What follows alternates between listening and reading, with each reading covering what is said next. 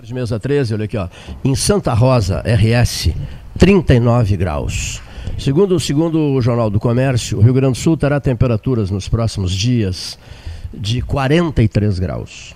Manchete do Jornal do Comércio. 43 graus. Meu Deus, chega a assustar. Agora a temperatura é de 33 graus.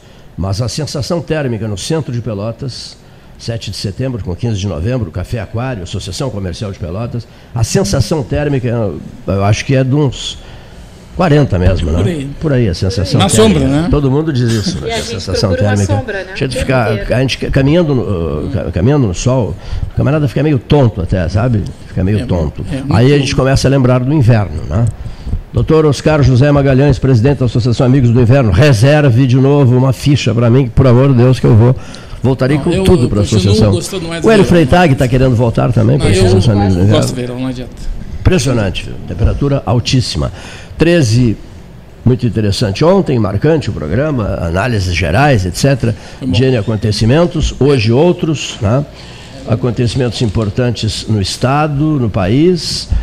Ah, Valéria Medeiros Pires vindo para os cumprimentos de fim de ano né, nos Sim, estúdios do vim 13. abraçar todos da mesa e os ouvintes também, que Turma do dia a dia. é a turma do dia a dia que escuta aqui o Ah, programa. o dia a né? dia, o dia a dia, o estar aqui todo santo dia. Júlio César Schwantes Oliveira, baixinho, baixinho chegando aos nossos estúdios. o vozeirão do Rio Grande. É, é o único que tem que falar longe do microfone. É, é, esse sabe usar o microfone. Olha aqui, ó. Obrigado pelo baixinho, Cleiton. Tu trabalhaste com o meu... tô- Trabalhaste com o Rogério, me chamam de Magrão. Trabalhaste com o Rogério Mendelski. E a minha de cabeludo. Chegaste a trabalhar? cheguei- não, não chegaste não, a trabalhar. não. A época que eu estava na Guaíba, ele já tinha saído. Sim. Ele estava na concorrente, na Pampa. Ah, sim, mas ah, depois, depois ele foi, foi Guaíba, foi Gaúcha Pampa, e, agora, da- e agora Band. Não, mas antes da... E, e- e quantos anos de, de, de, de Guaíba ficaste? Eu? É, Uns nove anos. nove anos. É. Nove anos de Rádio Guaíba. Professor Leif Olavo Gomes Satchalan, Nunca estive na Guaíba. bela camiseta, bela blusa vermelha. né? Gostou? Bela blusa, muito bonita a blusa vermelha. Vermelho tem me dado muitas alegrias esse ano. Colorado dos quatro costados. Professor, Vermelho de roxo. Isso aí por isso mesmo. por quê? Por, por qual razão? Se tu botasse vermelho. É cada vez que o Inter perde, me dá alegria. Mas o Inter perdeu? Várias vezes. Ah, não, não, hoje não, não. Estão em férias, estão em férias. Não perdeu, Não, estão em ela férias. falaste esse ano. Eu falei este ano. Este ano, olha aqui. Hein? Treinador é. também, né? Professor Renato, É? Não, Papai Noel é azul, não é vermelho. professor Renato Luiz Melo Varoto, boa tarde. Boa tarde. Sensação térmica 40 graus. Será? Cleiton? Não? Agora? 33. Não, sensação térmica, eu disse. Será? Sensação Não achei tão quente assim. Eu fui térmica. 38, né? Não ficar muito Temperatura, distante, né? temperatura 33, sensação térmica. Mas tem É. dois graus para mais, dois graus para menos. É, É, não, isso faz muita diferença, né? faz muita Dois diferença. graus a mais Ou dois a graus menos. a menos, tu és aprovado ou reprovado. Fernando Henrique Cardoso perdeu por um voto, um grau, né? Quem mora em Brasília e vive no Congresso Nacional sabe bem o que faz de diferença. Um grau. Um grau, um voto, deputado Daniel Prazer em vê-lo. Prazer, meu amigo Varoto. Obrigado. Que calorão. Já cheguei aqui num clima quente. Vai. Meu amigo grande Cleiton Rocha. Muito boa tarde. No último, o pessoal usa muito nas redes sociais, né? Cleiton Gastal, a todos da mesa, meu boa tarde. Nas redes sociais usam muito o sextou. É, sim, é, verdade. é. Estamos no último.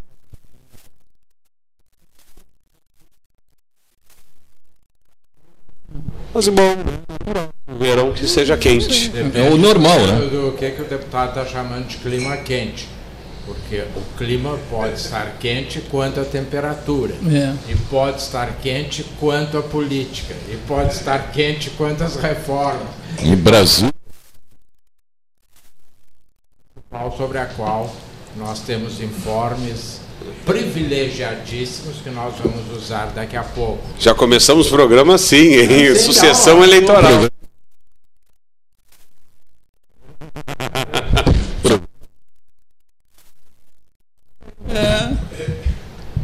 Cleiton Rocha. Pois é, estou, respondendo, estou respondendo aqui, já começando a responder mensagens e perguntas.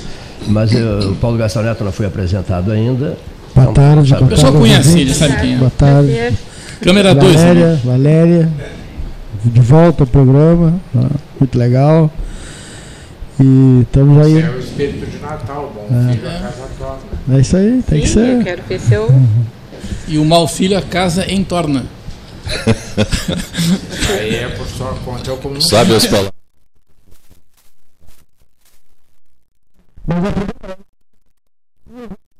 Fim de década, né? Tipo, década. Foi dito isso aqui? É, ontem, É, isso fim de década. Pela, Elizabeth. pela Rainha Elizabeth no pronunciamento dela em Buckingham.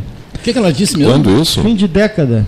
Ela Mas falou ela, naquele. sim, mas ela previu o futuro. claro. e que pequenos passos e pequenos passos e eh, sólidos são mais importantes às vezes que os, os grandes passos e tal. Bom, pronunciamento nessa linha. E 2020 eu acho que a gente vai se dividir em duas questões que são bastante na- presentes nesse fim de ano. Economia de um lado, né, eh, acho que é o ponto positivo, aspecto positivo, e as questões políticas e as polêmicas eh, do governo Bolsonaro. E também teremos, acho que, novidades no campo político aqui no Rio Grande do Sul. Nós, eh, mesmo com as dificuldades do Estado, eh, esse mês de janeiro que começa daqui a uns dias vai ser um mês decisivo em algumas questões para o futuro do Rio Grande. E quando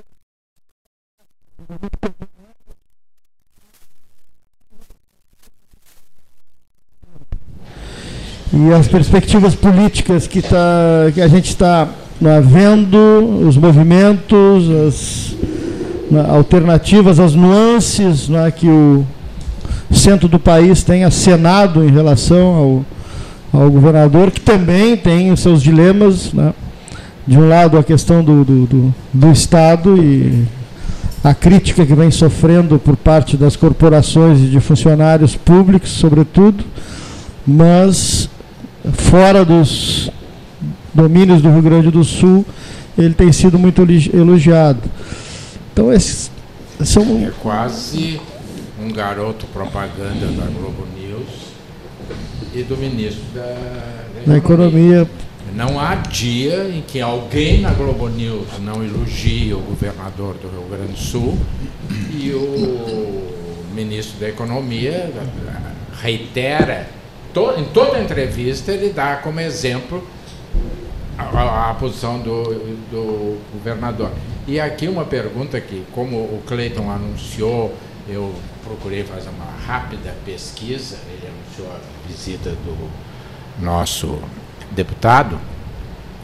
Eh, Eu digo nosso porque isso eu acho muito importante. No momento que alguém é eleito, ele passa a ser deputado de todos, de, toda a religião. Não interessa quantos votos ele teve. Ele é o deputado que nós contamos, é o nosso porta-voz, um dos nossos porta-vozes, temos outros, como Afonso Huck, que tem uma paixão extrema por Pelotas.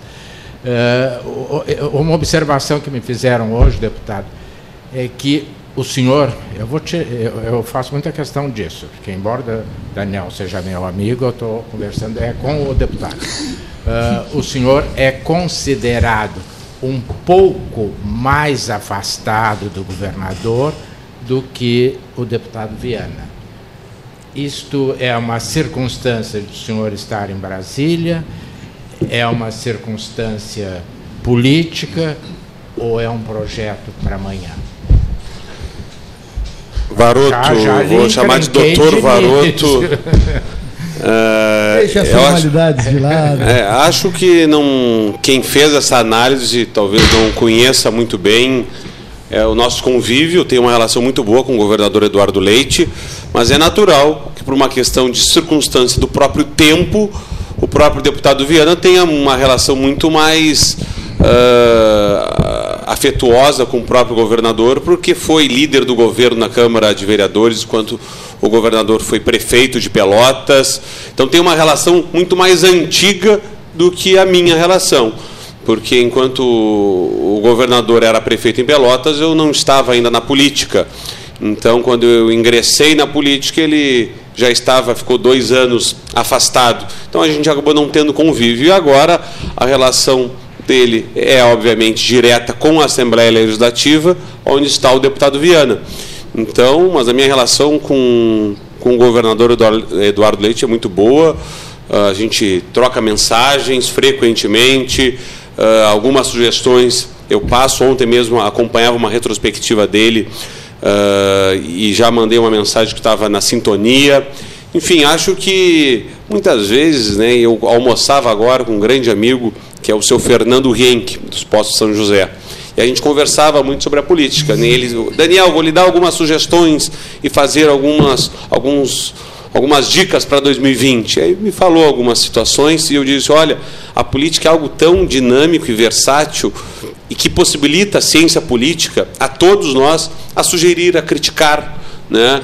E isso dificilmente acontece em outras áreas. Então acontece isso, inclusive eu fazendo com o próprio governador, dizendo, olha, governador, acho que agora precisa ah, acalmar um pouco. Ontem mesmo estive reunido com a prefeita Paula.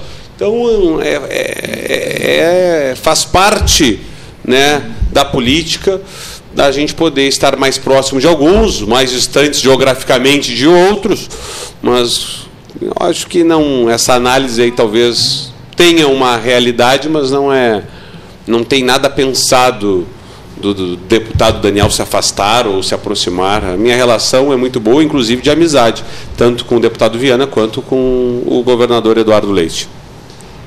A, a importância do deputado federal a gente pode medir nos números, né? Porque a gente ainda vive o período das emendas parlamentares, que pese eu acho que seja uma coisa que deveria ser ultrapassada pelo Congresso. Mas tudo bem, elas existem.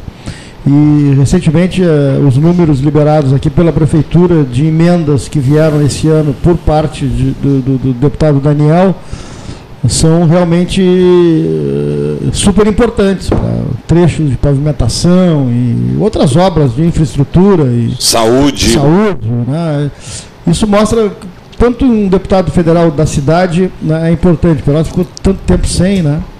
Mas ao mesmo tempo, e aí vai a pergunta, o encaminhamento que é a questão política, a gente está sempre dividido entre questões econômicas e questões políticas. O governador Eduardo Leite vai ter o ano que vem que buscar um nome que tenha um respaldo eleitoral na sua cidade. Ele fez 90% dos votos aqui em Pelotas para o governo do estado.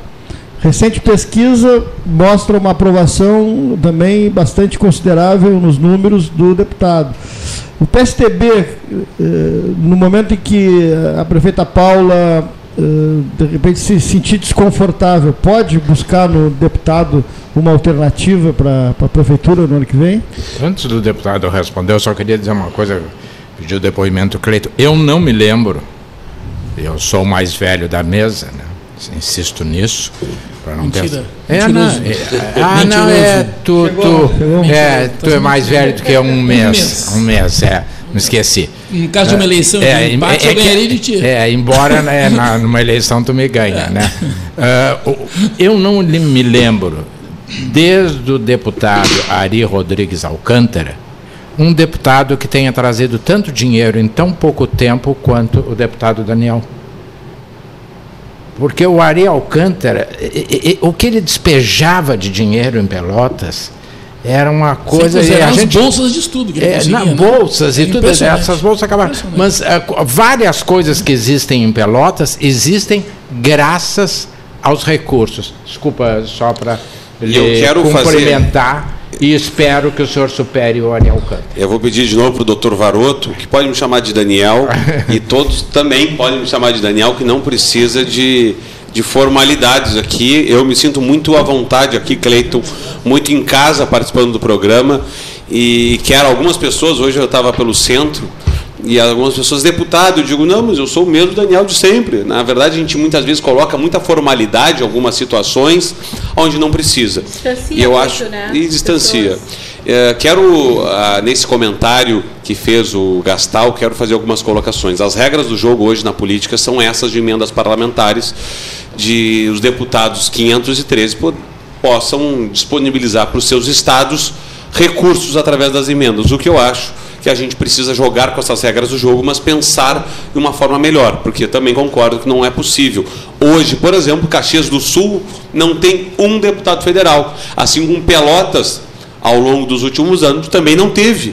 Então, nós não podemos ficar à mercê de uma mobilização da cidade ou da região de ter ou não deputado federal. Nós precisamos, enquanto estar lá, mudar essas regras do jogo. Quando não muda, obviamente, a gente não pode ignorar esses recursos que são públicos para a destinação de recursos para saúde, infraestrutura, educação, segurança. Então, essa, este é um ponto importante para a gente debater e tempo para mudar. Muito nessa linha do que a gente tanto discute, que é o novo pacto federativo, onde tem que deixar menos Brasília e mais Brasil porque são mais de 5 mil municípios que ficam lá com prefeitos, vereadores, ah, indo de pires na mão, essa expressão usada muito, a Brasília, pedindo recursos. E eu não tenho problema algum em você muito transparente, franco aqui. Muitas vezes o pessoal chega assim e me fala: Mas deputado, não coloque todos os recursos em Pelotas, divida um pouco no estado, são 497 municípios. Eu digo: com todo o respeito e todo ah, o trabalho que o deputado precisa dar para o Estado todo, a minha cidade é Pelotas. Eu quero fazer por Pelotas, porque Pelotas também me deu essa oportunidade de estar lá sendo um instrumento de representação em Brasília. Então, neste primeiro ano de mandato, nós já conseguimos, e o doutor Varoto ah, salientou bem, destinar recursos importantes, que não resolvem todos os problemas, longe disso. Ninguém vai conseguir resolver ah, todos os problemas, seja da saúde, seja da infraestru- e- infraestrutura, pavimentação, enfim, mas a gente com certeza ameniza. Todos os hospitais de Pelotas receberam recursos de emenda parlamentar. In- Inclusive, saindo daqui, eu vou no Hospital São Francisco de Paula entregar o ofício de um milhão de reais para o Hospital São Francisco de Paula. A Beneficência Portuguesa, 500 mil reais. O Hospital Espírita, 500 mil reais para construir um ginásio.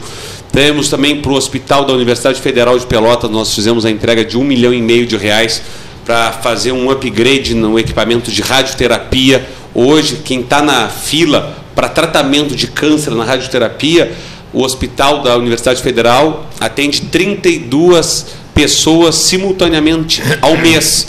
Com este upgrade de um milhão e meio de reais, vai passar para, no mínimo, 50 pessoas. Ou seja, é, é reflexo direto na saúde da, da cidade. Também recursos para o SAMU, novas ambulâncias para o pronto-socorro de Pelotas, para a UPA, enfim, recursos, além de vias importantes aí, a 25 de julho, a Zeferino Costa, a Avenida República no bairro Areal, que liga Domingos de Almeida Ferreira a Viana, vai ser totalmente pavimentada com asfalto e também duas vias no Laranjal, a Avenida Arthur Augusto Assunção e a Senador Joaquim Augusto Assunção, que é aquele caminho, aquele acesso pelo Valverde, onde já tem um trecho que é pavimentado, só que depois fica de Perto do chão. clube ali, mais ou menos. É. Isso, isso aí. Ah, tá. Então, todo esse trecho aí vai ser pavimentado. Esses três contratos da Avenida da República, da 25 de julho, e dessas duas vias do Laranjal foram assinados contratos junto à Caixa na sexta-feira passada.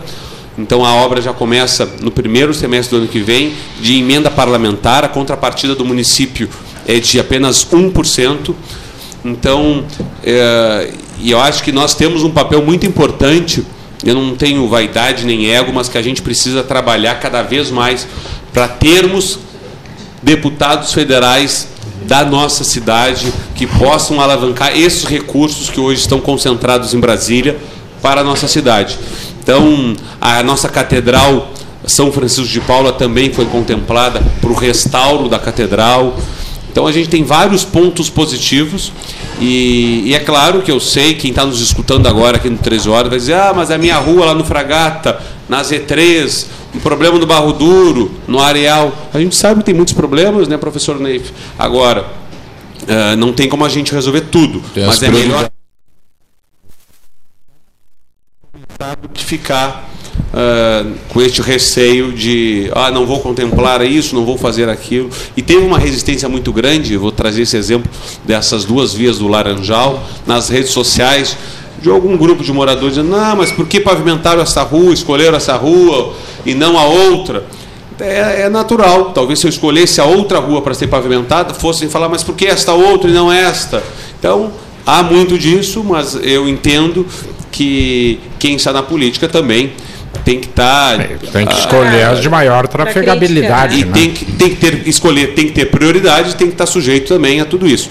E eu coloco sempre o mandato à disposição para que as pessoas possam sugerir. A vinda República, por exemplo, no bairro Real, foi uma sugestão feita pelos próprios moradores e também levando em consideração, é claro, um plano de mobilidade urbana que foi aprovado na Câmara de Vereadores de Pelotas.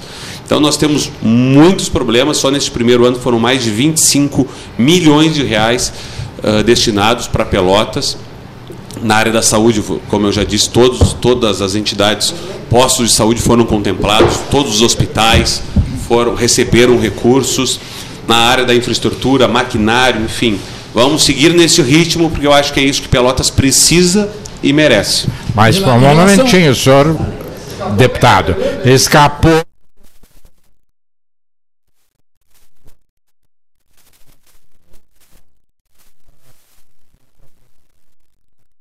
Eleição. Não, não o tomando como estepe, mas usando aquele velho ditado uh, da política: eu sou um soldado a serviço do partido. O senhor seria um soldado a serviço do PSDB para o, o Rogério Brodbeck poder votar no senhor para prefeito ou o senhor não é um soldado a serviço do partido? Deixa eu deixar muito claro, eu não fugi da pergunta, na verdade eu não lembrava, foram tantas perguntas feitas ao mesmo tempo. Uh, acho que Pelotas está muito bem representado com a prefeita Paula, representa muito bem o projeto do PSDB. É claro que o meu nome é lembrado, eu acho que por muito do que eu falei na resposta anterior, a gente fez uma pesquisa do Instituto de Pesquisa e Opinião, do IPO, e essa pesquisa nos traz uma aprovação do mandato em Pelotas. A pesquisa foi feita em Pelotas, não foi feita na região sul. É, quero lembrar que essa pesquisa foi feita é, com os recursos próprios. Né? Então, porque também algumas pessoas comentaram, por que não fizeram essa pesquisa na região sul? Eu digo, olha, a pesquisa por si só já é uma ferramenta uh, um pouco, um investimento alto. Então, e essa pesquisa mostrou justamente de, de cada 10 pelotenses, 9 aprovam o nosso trabalho em Pelotas, o que me deixa muito feliz. E sei que tem muito que ser feito, mas eu acho que esse passo mostra importante a carência que nós tínhamos na cidade de falta de representatividade. Respondendo a pergunta de forma muito objetiva, não está nos meus planos ser candidato a prefeito em Pelotas. Uh, eu faço muito mais a diferença, tenho essa convicção, sendo deputado federal por Pelotas e pela região sul. Prefeito Pelotas vai ter, Uh, agora, se eu saio como deputado federal, quem assume não é alguém de Pelotas. Então a gente tem que colocar sempre uh, né, os interesses da cidade, os interesses coletivos em primeiro lugar. Por isso que o meu objetivo é seguir e concluir o mandato de deputado federal. Porém, isso não descarta que o PSDB possa ter alternativas, como a prerrogativa é da prefeita Paula, de ser a candidata à reeleição. E eu não vejo o porquê nós discutirmos outros nomes né, neste momento. A prefeita tem essa condição. Que se fala muito, ah, mas é que se ela seguir a mesma linha do governador Eduardo Leite, que não concorreu à reeleição, outras pessoas comentam, ah, mas a imagem dela está um pouco desgastada na cidade. Eu acho que é, para aprovar projetos, para fazer o que é necessário, precisa de coragem e, precisa, e não pode ter medo de desgaste. Quem tem, que ter, quem tem medo de desgaste tem que fazer outra coisa da sua vida. Eu vou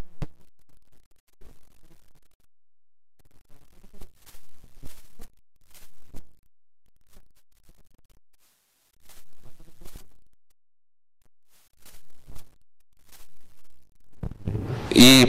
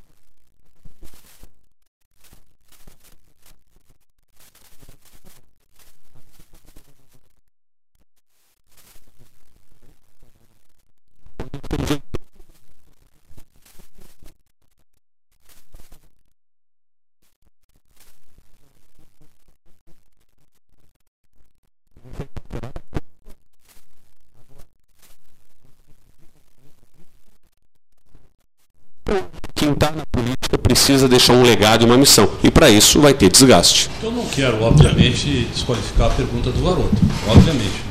Adoro, inclusive, estar presente para fazer debate com o Varoto. Acho que é muito. Que já é antigo, né? Não é uma novidade, Não é, né? não é. Mas então, é, eu acho que mais de possíveis candidaturas vem questões justamente que o, o amigo coloca de projetos. Né? Existe muita controvérsia, eu acho muito nítido, muito, é, vamos dizer assim, é, autêntica essa questão de antes do processo eleitoral dizer eu fazer de tal forma e depois do processo fazer de tal forma. Assim é que se espera, obviamente. Não faço críticas em relação a isso, pelo, pelo contrário, faço elogios. Agora vem projetos que são repetidamente elogiados pela grande imprensa, por jornalistas que, quiçá, têm um conhecimento da amplitude de um lago e a profundidade de um pires, mas que vem no sentido assim de elogiar, por exemplo, esse, essas, essas alternativas encontradas pelo governador Eduardo Leite. Pessoa também, se me permite, meu amigo. Agora vem uma, entre outras, a questão do Código Ambiental. Eu faço muita defesa das questões ambientais, inclusive as coloco à frente das questões é, tributárias e um projeto, não sei qual é a avaliação, mas que essa reforma tributária não vai sair. A reforma da Previdência saiu porque era uma imposição de grandes bancos e por isso saiu. Mas a questão ambiental tem a ver com a questão diretamente pessoal das pessoas. É, o ambientalismo sempre é colocado como uma coisa alhures, no campo, no mato. Né? Não, aqui dentro, já falei isso semana passada, Cleiton. É uma, é uma questão aqui de dentro, no, do ambiente que nós estamos. E aí vem a preocupação, essa, esse fato ambiental. É, nós temos projetos que são profundamente de, degradantes e desgastantes, tanto para as pessoas como o Rio Grande do Sul, por exemplo, encaminhado pelo governo do Estado, que é a mineração de carvão bem junto a Porto Alegre. Nós temos a questão da mineração de fosfato em Lavras do Sul.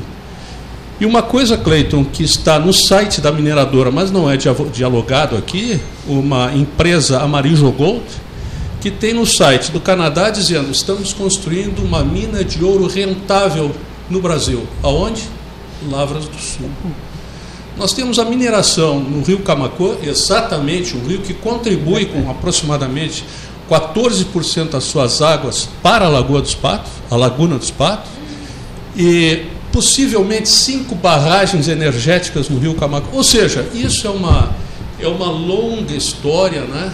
E esses projetos todos, e, e o PSDB tendo um histórico, eh, me permita dizer de forma muito elegante, de agressão ambiental do governo da Ieda Cruz, cadê o Paulo Gastão? Do governo da Ieda Crucius, e agora vem também a questão do Eduardo Leite, com a questão da alteração do Código Florestal, o Código Ambiental atabalhoada. Como é que não só o amigo, mas as pessoas poderiam dialogar sobre isso? Antes do deputado de eu responder, só para o ouvinte saber, o professor Alten Teixeira Filho, quem está fazendo a pergunta, porque às vezes o ouvinte. Bom, quem é essa alma que está falando? Certamente é um cidadão, não é uma alma apenas. Professor, é acho que é aposentado, não sei se está aposentado ou ainda. Não, senhor, há sete anos eu já poderia estar aposentado, meu amigo, mas continuo na Mas continua agitando. Mais do que as águas. Deputado. Eu e o Neif. Isso que E, e a Lívia. né?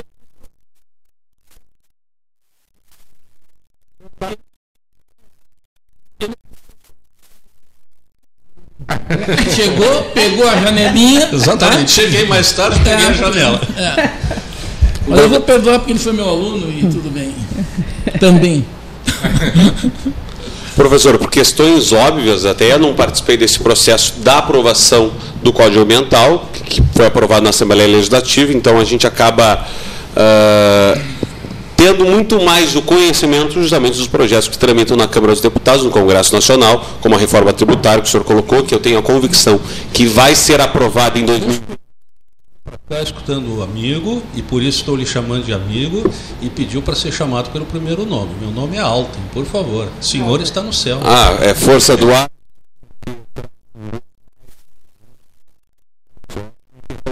velho ou não? Não, meus pais são.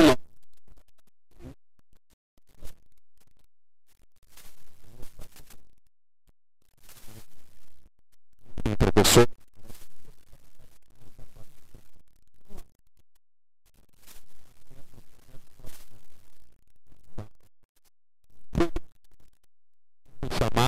Inicia- a iniciativa privada para discutir.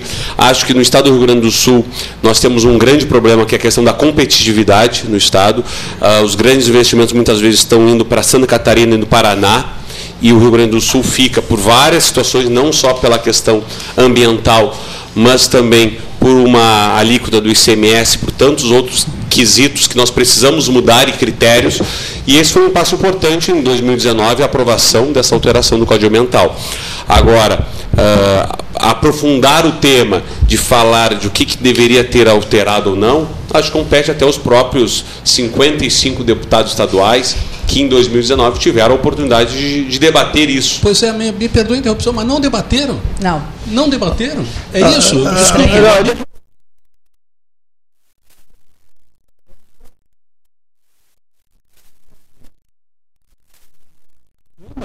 Viu? Parecia, Varoto, uma corrida num jockey, né? A forma como, como leram os 18 artigos que foram apensados rapidamente, eh, e até me perdoe, inescrupulosamente ao projeto, não leram, não, não leram, não discutiram, não debateram. E era isso que Professor, teríamos mais tempo. E esse código foi construído ao longo de 10 anos, com proposta todas aceitas por unanimidade, votações que não tiveram nenhuma contrariedade, encaminhado ao governo do Estado, foi tudo homologado. Alterações necessárias? Sim, sim, sim, mas outras questões que não essas, Qual, o- que qual o ponto beneficiaram... de discórdia, professor? Como é que é? Qual o ponto da discórdia? O Código Ambiental da forma como foi encaminhado. Sim, mas qual o ponto da discórdia? Esse. Qual é A o- questão da urgência que foi retirada e depois. A urgência e o conteúdo. mas o código. não é assim, é Não está assim. muito vago. não.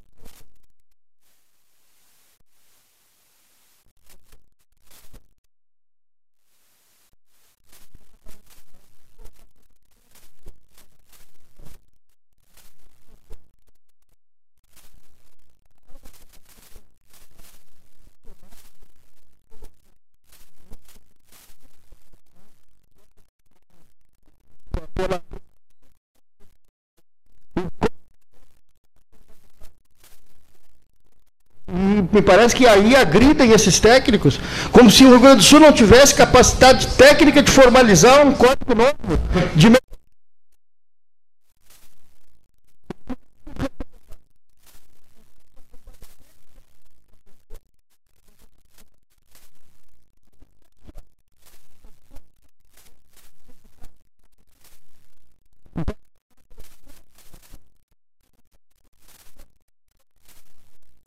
O- é que aqui nós estamos discutindo, na verdade, é uma política pública de governo e de Estado.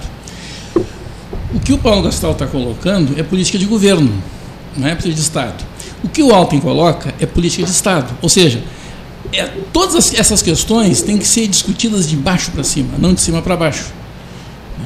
E quando há pressa, muitas coisas poderiam ser discutidas e até se concordar, não é a minha questão, eu concordo com isso, não se quer discutir exaustivamente, porque é algo que vai interferir, inclusive, na economia do Rio Grande do Sul. Não na economia do Rio Grande do Sul hoje, porque muitas vezes, na pressa, se acha que determinada mudança, favorecendo hoje, vai se estender ao futuro. Não. Certas vantagens de hoje são exatamente aquelas que no futuro vão causar problemas e empecilhos. Entende? Então é só essa a questão. Não é uma questão se é uma discussão de uma política pública de Estado ou política pública de governo. né? Aí diz, não, mas o governo foi eleito e tem direito. Não, nós estamos dos deputados. E os deputados têm capilaridade. Então eles deveriam sim, os deputados, não estou falando agora no, governo- no executivo, os deputados deveriam sim estender essa discussão. Ô, Ney, Porque não é correto se dizer, eu não concordo com isso, que quando há um trabalho exaustivo na, na- no entendimento das questões ambientais que vai prejudicar o desenvolvimento. Não é verdade. Não é tanto que as empresas costumam dizer, ah, nossa eh, a empresa é sustentável. Outro dia eu ouvi um, um- um conhecido nosso aqui dar uma conceituar e falar em sustentabilidade que eu fiquei apavorado. Entende? Por quê? Porque era um conceito tendencioso. né? Então nós temos que pensar no hoje em relação ao futuro, tanto na economia, quanto na questão de saúde, na questão de educação, na questão ambiental. Entende? É o que está faltando é isso. Não, as pessoas não precisam ser contra ou a favor. Com, ah, eu sou contra o Código Novo, não sou. Não, não é essa a questão. É a pressa, é só essa a discussão. Neif. Pelo menos no meu juízo. Como dizia Getúlio Vargas, do qual tu és fã, incondicional, ah, todos têm razão. Mas acho que nós devíamos aproveitar um pouco mais a presença do deputado ah, sobre temas sobre, eh, nos quais ele tem a interferência e poder de atuação. Bom, então eu vou Na- fazer a pergunta que eu queria fazer Tá, antes. tá, não, eu só não estou criticando ninguém. É só que como o deputado Daniel, vou tirar o deputado, senão ele vai brigar comigo. O Daniel é raro vir aqui. eh, Ele falou em reforma, falasse em reforma, não, tributária. É. Ele, de ele disse que É, acredita na aprovação. Então eu acho que nós temos Não, que aproveitar um pouco mais do que ele pode Exatamente, nos. exatamente. nos- Então, mas eu tenho. É que eu, que eu quero concluir o meu raciocínio. É, Seja breve. não, se- se- não, não, não é assim. Tô brincando, não te ofende. Não, não, porque tem gente que se ofende por coisas Claro, que a não, gente não, não, não, não. diz, que dirás que É porque eu diz. nem, eu nem tinha começado ainda o que eu queria falar. É, mas senão entrei- depois, ó, ó, É. quando descer, tu vai ver. eu voltei esse problema, né? É, esse é um problema grave, realmente. Mas, é, primeira situação, em relação ao que o Varoto disse, é, existe uma coisa chamada oratória e escutatória. O lugar da oratória dos deputados é lá na Assembleia, lá na Câmara Federal. Né? Aqui, eles têm que priorizar a escutatória, eles têm que ouvir a gente para depois lá falar em cima do que ouviram da gente aqui. Então, a escutatória é tão importante quanto a oratória. Por isso que a gente fala bastante para o deputado escutar a gente, né, para saber o que a gente está pensando e, de repente, quem sabe, né, é, ter algumas atitudes que favoreçam o nosso pensamento. E é em razão disso que eu queria fazer uma pergunta já antes, bem antes. Né? O deputado até, de certa maneira, colocou ela. Né? Existem duas formas de pensar nessas reformas, inclusive da Previdência, mas em todas as reformas, né? Eh, todas elas. Uma maneira, duas maneiras de pensar, eu diria três, três, né? em relação ao funcionário público. Uma delas, uma das correntes, diz assim, tem funcionário demais, eles prejudicam, então todo o trabalho é feito no sentido de eh, tirar algumas, abrir aspas, vantagem, fechar aspas, fechar aspas, né? que dizem os funcionários públicos têm. Outros dizem, não, não é essa a questão. O funcionário público é importante porque ele é que carrega todo esse trabalho, na verdade. Essa é a terceira corrente, a segunda corrente. A terceira corrente são os alienados, que tanto faz. Tanto faz, entende? Bom, vou tirar essa terceira corrente e vou perguntar ao, agora perguntar ao deputado qual das duas correntes, em qual das duas dessas duas correntes ele se associa. Ou se tem uma terceira corrente que não seja a minha terceira da alienação, obviamente. Professor Neif, eu acredito que servidor público ele é essencial para a prestação de serviço público no Brasil. Só que nós temos uma cultura no Brasil que nós precisamos mudar e colaborar para que isso altere. Como eu lhe disse, a minha mãe é servidora pública do Estado, eu lhe digo o seguinte, com muita tranquilidade, nós temos uma cultura hoje, quando alguém, o nosso filho nasce, alguém da nossa família estuda para concurso público. No Brasil nós temos uma cultura de que todo mundo tem que virar ou né, não quero generalizar, servidor público. A gente tem uma cultura, estuda para concurso. Então, eu acho que a gente primeiro tem que estimular o empreendedorismo, as pessoas a criarem né, uma uh, alternativa também para acreditar na iniciativa privada, que gera emprego, que gera renda. A corrente que eu acredito que servidor público é essencial, Porém, vou dar alguns exemplos da questão da reforma da Previdência, quando foi discutida a questão principalmente da idade do servidor público e de quem está no regime geral no INSS. Quem está no regime geral e chega aos 60 anos de idade e é demitido do seu trabalho, dificilmente, dificilmente no Brasil vai conseguir um outro emprego. Quem está com 60 anos de idade no serviço público, ele tem a estabilidade, nunca vai sair do seu emprego. Só para fazer uma, uma, breve interrupção, eu, sabe como é, na minha idade eu posso esquecer, entende? Por favor. É, eu só quero deixar bem claro que nessa minha posição, entende? Eu acho que o que tem que se fazer é o contrário, tem que se trazer para a iniciativa privada aquelas coisas que as pessoas entendem de boas para o setor público. Só isso, entende? Quer dizer, Se está errado, o que está errado é a iniciativa privada não valorizar o seu funcionário, não dando a ele, ela, porque já que ela pode fazer isso, né, dando a estabilidade. Olha aqui, ó, eu permito que tu trabalhes enquanto tu puderes, vou te dar essa estabilidade, vou te dar essa garantia. Entende? Eu, não, eu acho que tem que se nivelar por cima. Mas, não, na iniciativa, só- mas na iniciativa privada, as empresas passam por crise. Em qualquer crise, o que, que é feito? E é natural, se coloca, ah, se demite os funcionários. Acontece isso no governo do Estado? Não. No, com o serviço público? Acontece isso com o município de Pelotas? Não. Por mais que tenha. Claro, mas o serviço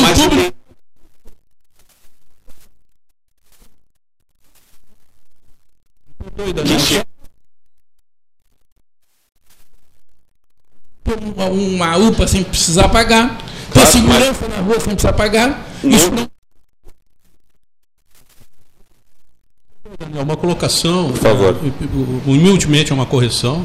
A colocação parece que funcionário público, Varoto, nunca é demitido. Não, ele pode ser demitido. Em casos de corrupção, em casos de maus, mau- então ele pode sim ser demitido com base em comportamento inadequado que é exigido pela Constituição Federal. Então, porque senão parece que as pessoas nunca são demitidas. Isso acontece, me, me ajuda, Varoto, tu que é da área jurídica, a questão de juízes. Juízes, quando estão numa situação. Ah, Esse não pode ser demitido. Não pode, e aí eles são Esse é aposentado com Pois é. salário proporcional e nós temos pelo menos. Agora, servidor público não, É. pode ser É, demitido. Pode é, ser, é, mas só, o- só o que eu acho que o, deputado o quis dizer, o Daniel quis dizer, foi o seguinte, que... é, Por produtividade. o- é, a questão da produtividade do servidor público é todo um processo que quase inviabiliza a sua demissão. O, o da iniciativa privada, o dono diz assim, eu não tenho mais como pagar o NEIF, chama, paga, a- indeniza. Então há uma, há uma distância processual entre um e outro. Mas eu, por acaso, eh, Daniel, vi eh, esses dias, em 2019, foram demitidos mais de mil servidores públicos federais por condutas incorretas. Ilícitas. Ilícitas. né? Mas não há a possibilidade da demissão por produtividade, que é o que o que governo é está querendo. exatamente que eu acho que tem que ser debatido no Congresso Nacional uma possibilidade de demissão por não produtividade do servidor público. Ah, quero Mas voltar é- à questão. não- A causa dos males é o servidor Na público universidade ter nós temos vantagens, acompanhamento de Não, não, não disse isso. Eu Não, eu não quero que o senhor coloque também palavras. Não, não, não estou colocando, estou perguntando. Porque. Estou perguntando, não coloquei palavra. Até porque tu tens dito as tuas palavras e eu dito das minhas Ah, palavras. claro. Bom, então eu, eu insisto. Parece, e me parece, me está parecendo, né, que o servidor público não produz. E ele produz e muito. Produz segurança, produz ensino, produz saúde, produz garantias de todos os. Entende? O que me parece errado é querer nivelar por baixo. Dizer assim, olha, se a iniciativa privada pode botar de qualquer jeito para a rua, por que o setor público não pode? Para um pouquinho. né? Vamos dar uma certa garantia para as pessoas do setor privado para que elas não fiquem nessa dependência, não só das questões financeiras da empresa, mas do humor da empresa. Porque se conhece, eu conheço, gente, por uma questão de humor, termina dispensando alguém. Aham, isso mesmo. Isso não Ou é- eu não vai- tô dizendo nenhuma não barbaridade, cara, não, não tô, né? Eu não Ney, não tô, né? é Tipo assim, não fui com a cara dele, o santo não bateu com o meu tchau, não é assim? É O isso que eu, Não o que eu nada, queria, para concluir, eh, professor Neif, é o seguinte: a questão da produtividade. Se um, alguém, um trabalhador na iniciativa privada, falta três vezes uma semana no trabalho, ele pode ser advertido e depois vai para a rua. Se, eu vou trazer um exemplo da nossa cidade, então. Se isso não é, eu não tô, não, não, eh, não quero separar a sociedade entre servidores públicos e não servidores públicos. Não é isso que a gente tem que fazer. No governo não existe isso. Não existe isso. Até porque o servidor público ele é cidadão que paga imposto. Não, pera um pouquinho. O que eu Quem quero- presta é eu não serviço público. concluir. Não, eu, eu fico ouvindo a gente. Né? Se o servidor público, ou qualquer pessoa que presta serviço, um professor contratado do Estado, da União, do município, ele não pode, ele é contratado, trabalha para o setor público, ele não pode ser dis- dispensado a qualquer momento. contrato emergencial, sim. Qualquer contrato? O servidor público Qualquer de contrato. carreira, Qualquer contrato. Não, de qualquer servidor que esteja ligado ao setor previdenciário tradicional. INSS. Ah, sim. Pode ou não pode? pode. Tratado do regime CLT, para Sim, resumir. sim. é. Então, pode. O que eu quero dizer é que nós não podemos é, separar a sociedade como muitos tentam fazer. Colocar quem é servidor público, os sindicatos, todo mundo lá e depois a sociedade do outro lado. O servidor público, o professor, o médico, ele é cidadão. Exatamente. Como todos. Que bom. Começamos a falar a mesma língua. Tá? É isso, eu, isso acho que é o norte do- da nossa conversa.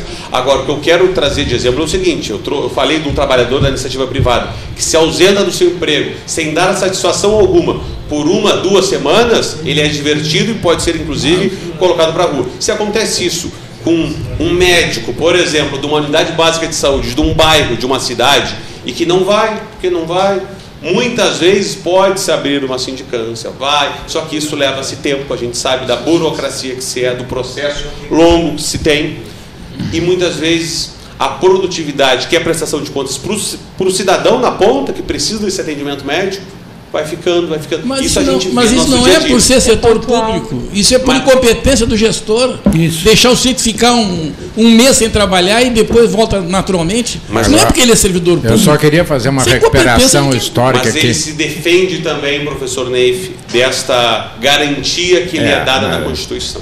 Eu só queria fazer uma recuperação histórica, Daniel, do que tu dissesse. Há um caso que faltava, não comparecia, reclamavam, tinham que buscar em casa, mas nunca pôde ser demitido. Garrincha. Garrincha não fo- porque porque a sua produtividade quando entrava em campo era tão genial que todas as suas falhas até o momento que ele Não realmente entrou em crise não deu mais foi para olaria e Mas isso tem até hoje. é, pois é, não, não, é mas- só o privilégio do Garrincha. Mas o, o Garrincha Tá é, é um exemplo que é muito né? citado porque ele conseguiu, contrariando a lógica do futebol já naquela época, permanecer sempre com, não cumprindo regras, ele, não, ele fazia o que ele bem entendia. Então, só. só- mas eh, tem uma dama aqui, duas, três, quatro. Ah, ah, só uma eu acho que não vai falar, não quer falar, tá só enfeitando. Eu tô apontar, você não via. Eu te olhava.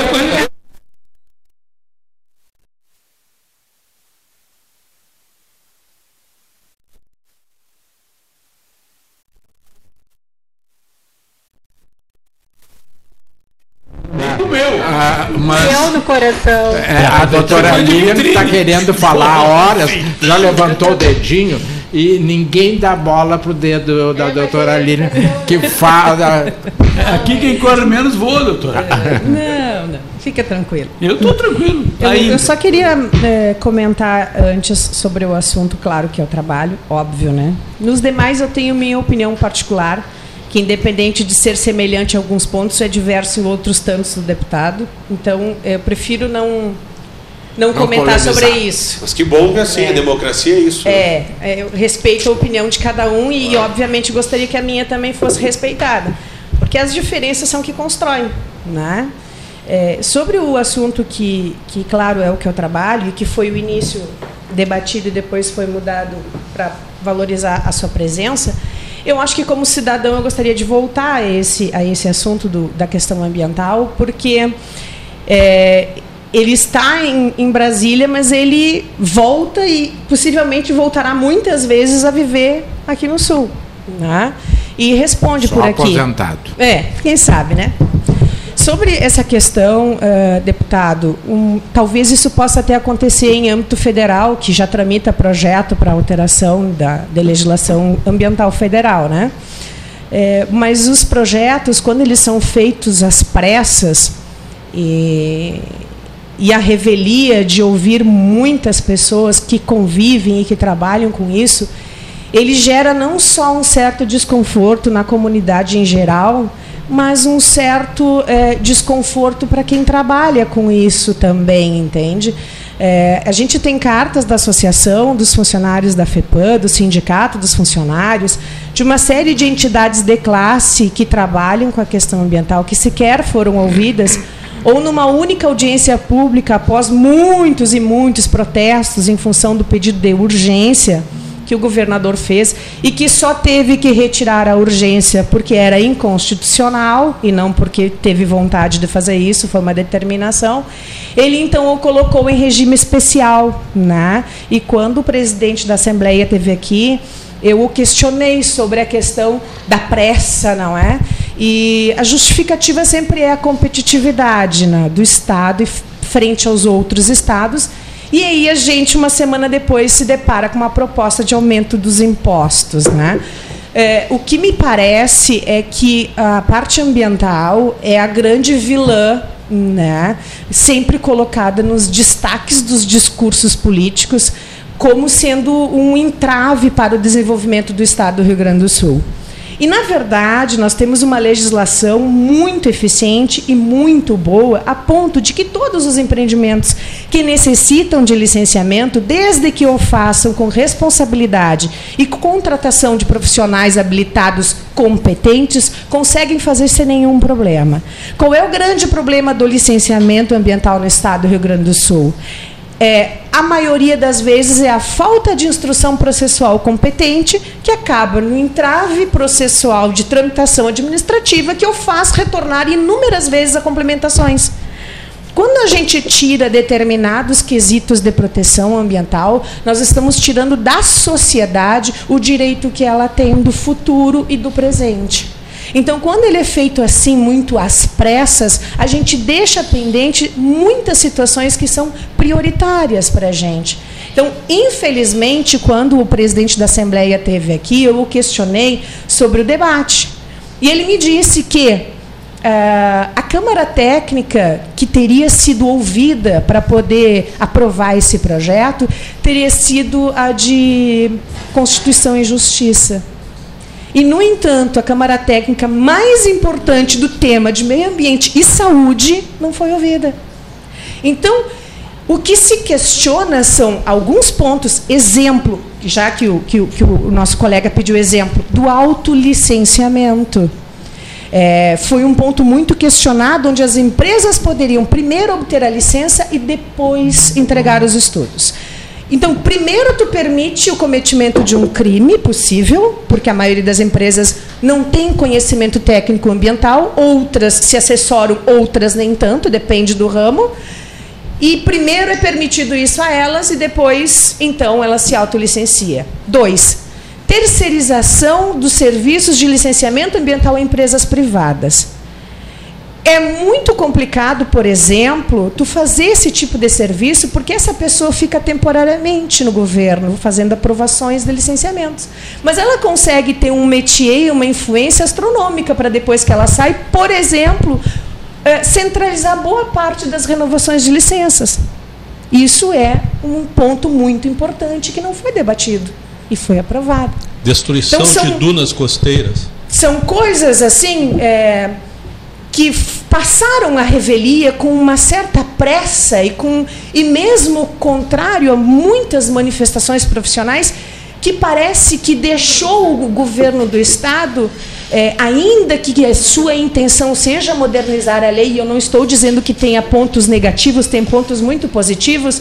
Um deles, por exemplo, é a regularização de um ato administrativo que se faz de maneira comum que é a licença de operação de regularização, mas inexiste na lei. E ela é feita administrativa. Veio proteger os atos administrativos. Então, tem coisas que são muito positivas e necessárias.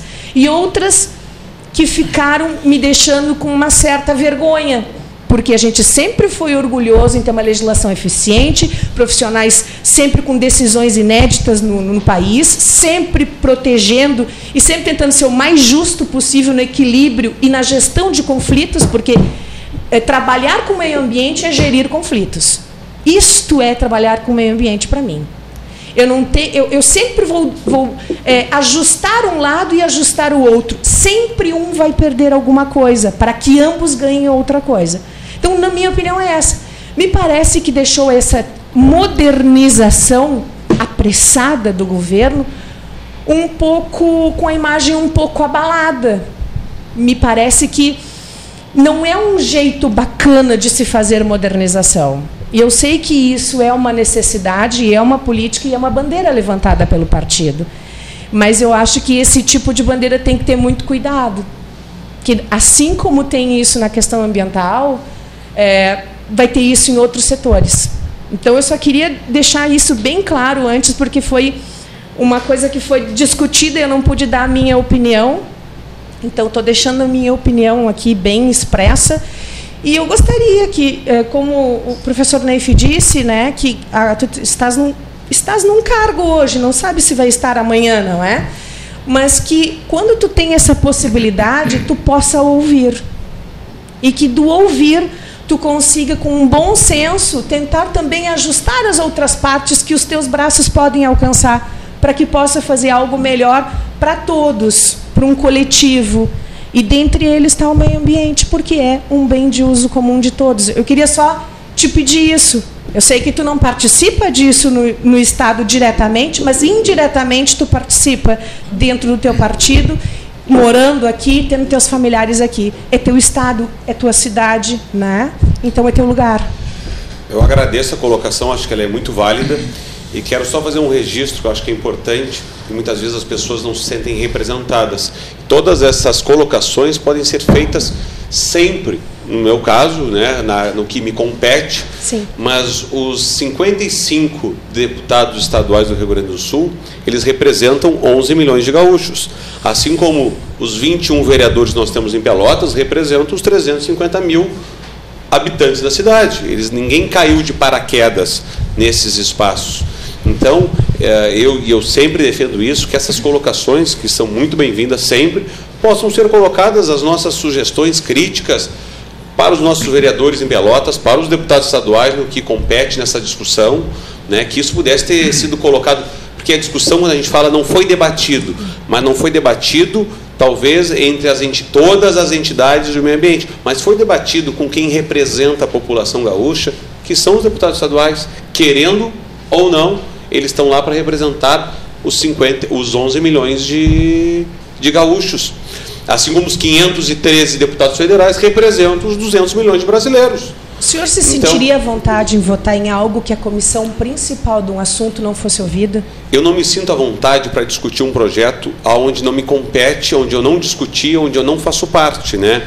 Então, é muito desconfortável para mim, por exemplo, falar de um assunto como este porque não participei do projeto, é, não estava na comissão, não sou deputado estadual. Agora, poderia falar tranquilamente sobre a prisão em segunda instância, onde eu sou titular da reforma da Previdência, enfim, temas né, que Sim. de fato a gente discute.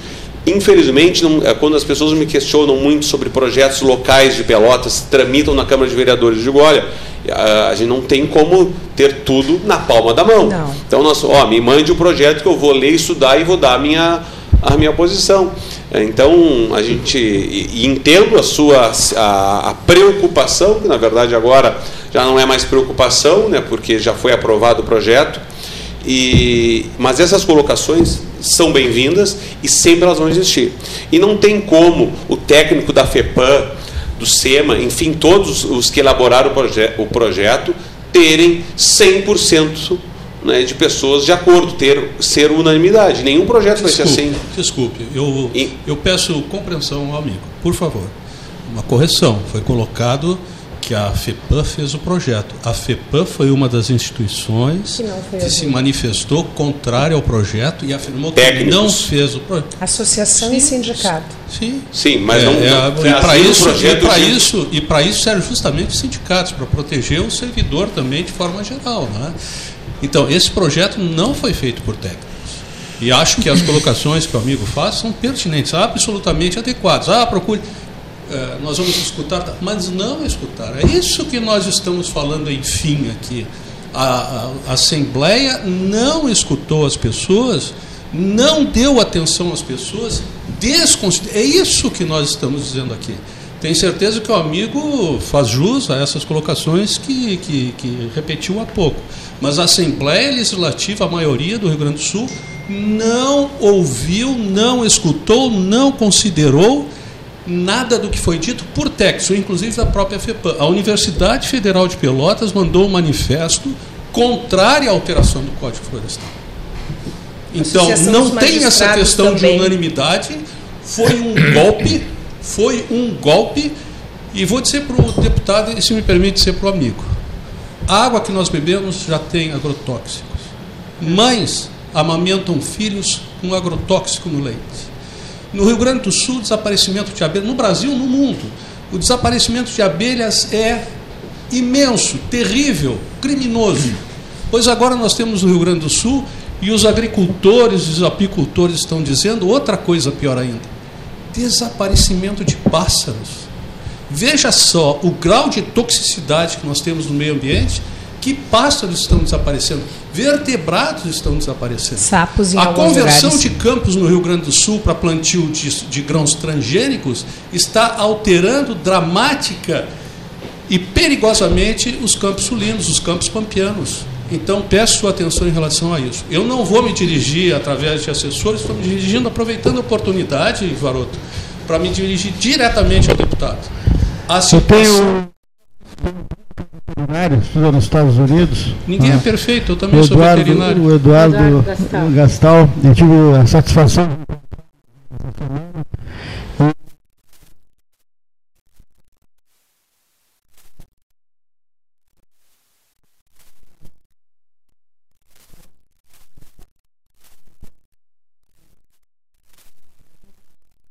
Por quê? Ah, e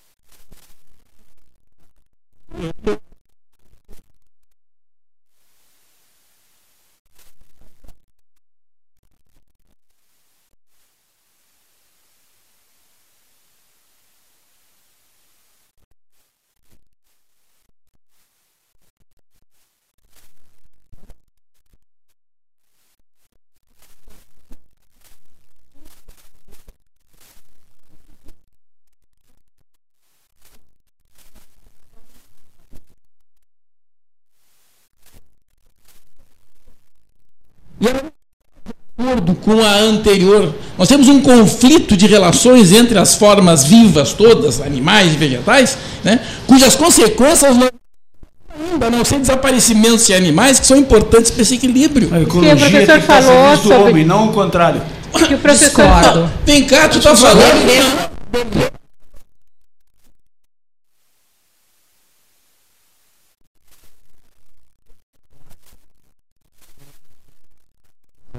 Primeira instância de todos e pedir ao deputado que nos explique esse conflito que o Brasil inteiro debate e se discute.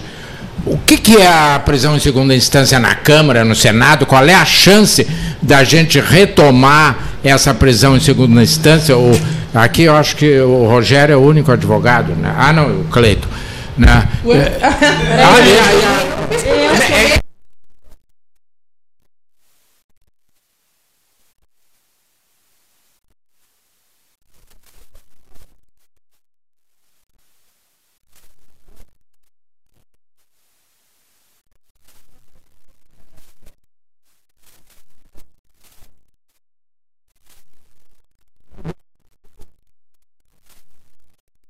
Sai mais enriquecido aqui depois desse. Não, eu também acho. Eu,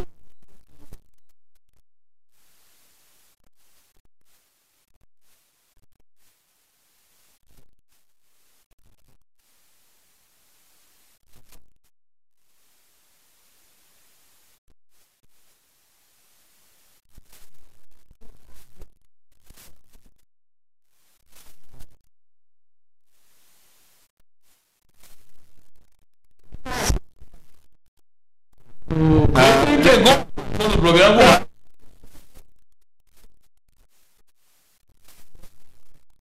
A gente come pela mão da imprensa do centro do país, porque a gente não sabe exatamente. Alguns. A- a- a- não, algumas coisas Não, a gente não alguns, sabe. alguma coisa tá na mas a- internet, vai direto à é, fonte. Bom, mas. Mas esse ano tivemos a presença do presidente da Câmara dos Deputados aqui no 13 Sim, Horas, sim, que bom, mas o que eu possibilitou justamente. O que, que é verdade nesse conflito entre Câmara e Senado sobre a prisão em segunda instância? porque parece que há um conflito bastante sólido, mas por uma questão de eh, honestidade eu tenho que devolver à dama o direito Porque nós temos que resolver. Nós temos que devolver. Não quer dizer nada, Devolver.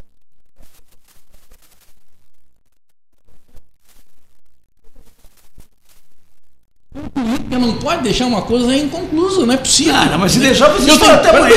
Não faz mal, Não, nós temos tempo. Não vamos concluir nunca. Nós precisamos, nós precisamos é- dizer sentimentos em relação a isso. Ele precisa ouvir isso, né? Porque ele pode depois lá usar um argumento nosso para defender o nosso ponto de vista. Até porque disso. vai passar pela, pela, pela Exatamente, Câmara um pro, já tem tramitando projeto de alteração de É legislação aí. ambiental federal que, se aprovada, já deixa o nosso código aprovado às pressas antigo. Então, isso que a gente falou hoje serve para ti.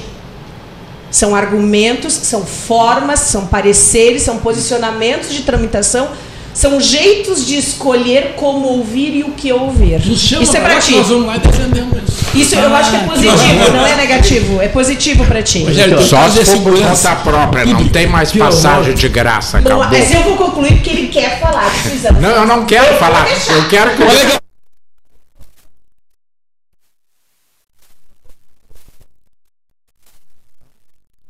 Alguma coisa? Não, eu não tô, eu tô preocupado em saber, Prisão, segunda instância. não, em saber o que que muda no país, porque na véspera eh, do dia de Natal, o presidente editou um, ah, foi É, debatido mesmo. ontem aqui, É, uma imensa transformação no processo penal brasileiro, que atinge toda a sociedade, o senhor, ela, inclusive o crime de injúria via internet, essas coisas, tudo, tudo. isso tudo ah, nós precisamos entender porque é o nosso dia a dia. A prisão em segunda instância, ela também é o nosso dia a dia. E como a gente, um diz que a Câmara é uma coisa, outro diz que o Senado, e eu realmente fico, ou procuro, procuro como diz o Rogério, buscar direto na fonte. Mas acontece que as fontes às vezes são viciadas, né, Daniel? Então vamos na segunda instância. Então. Deixa eu só dizer uma coisa, o deputado Daniel vai responder. Não falaram a, a Júlio César Schwantz de Oliveira, né, que, eu- que eu queria ouvi-lo também depois, ou Não, ele encaminhar alguma questão. toda a história dele na Guaíba ah, quando eu cheguei É. aqui.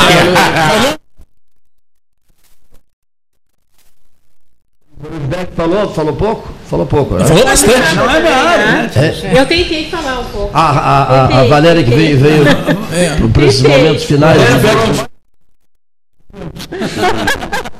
Por isso, então, vamos à É que resposta. nunca me deu. É que o Ney fala. Não se esgotou, mas vamos continuar discutindo em, outro- em Claro, outros claro, momentos, claro, né, porque claro. não seria impossível hoje. É, vamos à Portanto, segunda Então instância. agora. retomou o comando da festa. Não, não, Isso, vamos à não. segunda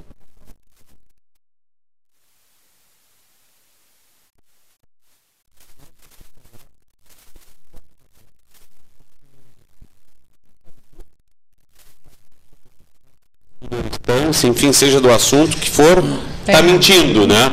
Então a gente tem que, tá, tem que ter. E eu acho que esse é o- a primeira lição que nós podemos tirar.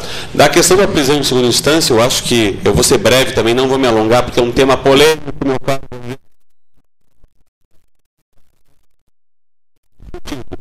Ah,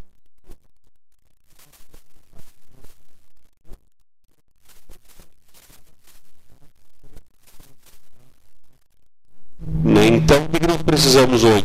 E não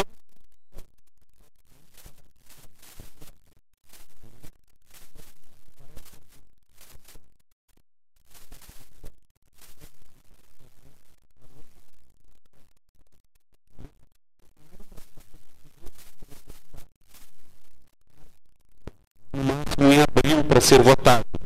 E não só a questão penal.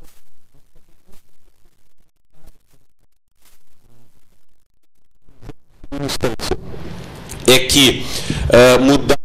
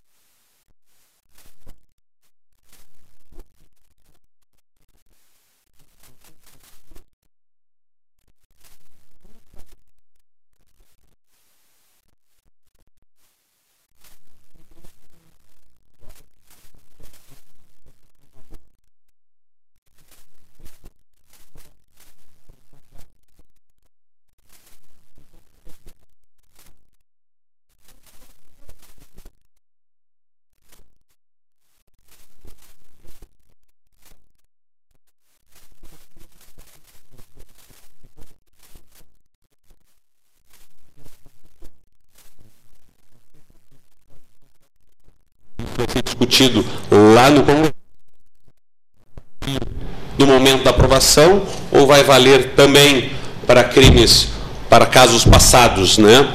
Então, eu, eu não tenho dúvida que essa, esse vai ser o maior debate do ano que vem, pelo menos no primeiro semestre, porque é o que aproxima, o que a população está cansada. Eu acho que é uma forma de, de mostrar que os deputados e senadores querem realmente mudanças na legislação. Que foi elaborado pelo ministro Sérgio do pacote anticrime. Eu acho que o Brasil, o governo federal, vem dando passos positivos, principalmente nessa parte econômica, não vou fugir da, da parte penal. Ah, é claro que eu condeno o presidente da República em vários atos, acho ah, alguns, algumas declarações e manifestações.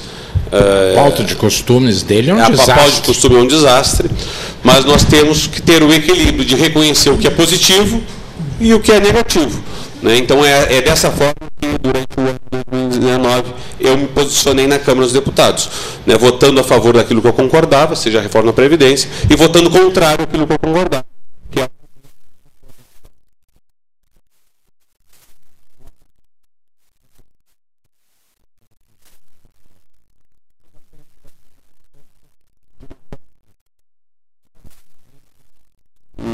um resumo, assim. O problema é que eu vejo assim em relação a, a essas votações, né, aonde nós temos uma Câmara, um Congresso extremamente comprometido e muitas pessoas ah, respondendo processos e que já foram até condenados em primeira instância. Então, ah, eu não sei, eu não sei como é que isso se dá, mas o interessante seria é que as pessoas que respondessem processo por corrupção ou fossem condenadas, que essas pessoas realmente não pudessem votar. Temos que mudar a E, lei. e outra coisa inte- interessante que eu acho, que quando tu votas no representante, tu votas para quê? Para que ele se posicione. E eu já e, e o, esse negócio assim, ai, se absteve de votar. Mas como se abster de votar se tu tá, se tá ah, se a pessoa é o representante, ele vai lá para isso. Isso aí eu acho assim uma das coisas mais absurdas em termos de votação. Uma pergunta. E, e- gostaria- e é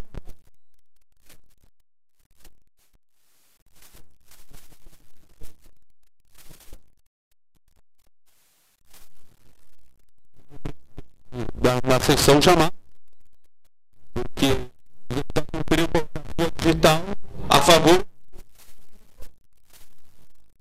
Da primeira instância ser pedido para ser Segunda instância. alguma coisa? Tiveram vários e estreando na Câmara dos Deputados, que as votações eram eh, de acordo, assim, né? então não eram votações nominais. Eh, nesta votação, a- da prisão em segunda instância não tem esse risco. Ah, até pelo tema que é relevante, que é, enfim. E eu acho que há, e haverá um entendimento de, de, de um consenso entre os partidos políticos, porque não vai se envolver só a questão penal. Eu acho que no final, porque agora a comissão faz justamente esse papel de uma análise, faz audiências públicas. Eu, por exemplo, fiz um requerimento para e convidei, foi aprovado dois promotores de justiça do Rio Grande do Sul, um procurador-geral, que é o, o doutor Dalazen, outro é da nossa terra, que é o doutor Frederico Lang, que atua agora em. é promotor em Bagé, estava em Rio Grande, está em Bagé, para participar justamente dessas audiências públicas, que vão ser no mínimo oito audiências públicas, para se ver justamente todos esses critérios mais técnicos e não políticos, porque a política vai ser feita depois ao todo com os 513 deputados. A ideia das comissões são justamente, é justamente essa, poder se analisar os critérios técnicos de, de determinados temas, nesse caso penal. Uma, Eu- eu- eu- eu que- uma pergunta, se me permite, Pois não. iniciei. Preciso fazer um registro. No Brasil é notória a questão dos processos se alongarem no tempo. Essa questão de prisão em segunda instância sendo aprovada, isso não muda nada essa morosidade da justiça, somente instaura, eh, possibilita essa prisão logo após a segunda instância. E também, eh, eu não sei se isso é fazer justiça. A impressão que eu tenho, não sendo do campo jurídico, é que hoje eh, as pessoas defendem mais os clientes do que eh, preocupam-se com as leis. Há sempre uma forma de contornar, de evitar de postergar As brechas. as brechas. Né? Isso vai adiantar alguma coisa, a prisão em segunda instância? Eu perguntaria ao amigo. Eu acho, tenho essa convicção que vai acelerar sim o processo, vai desafogar muitas situações no, no próprio STF, onde o STF esse ano trabalhou praticamente para o Lula, né, se fazia sessões só para se votar questões do Lula. Então eu acho que vai desafogar, e eu não estou aqui entrando no mérito, mas vai desafogar ah, os processos do STF e vai sim acelerar, porque é uma questão que complementa a outra. Vai e, e vai trazer justamente mais essa sensação de que aquele que cometer algum crime ah, vai responder, vai ser condenado em primeira instância, vai ter a segunda instância e depois ó, começa a cumprir a sua pena. Eu acho que para o Brasil vai ser visto como um país sério. Mas Isso não vai que muda. a continuidade do processo, de seguir para. Não, vai seguir, mas já vai estar condenando, já vai estar ficar cumprindo a pena. Enquanto isso, processo Não vai estar em liberdade. Tem que, tem que ah, receber uma celeridade por causa que o réu está preso. Em estando o réu preso, o processo teórico.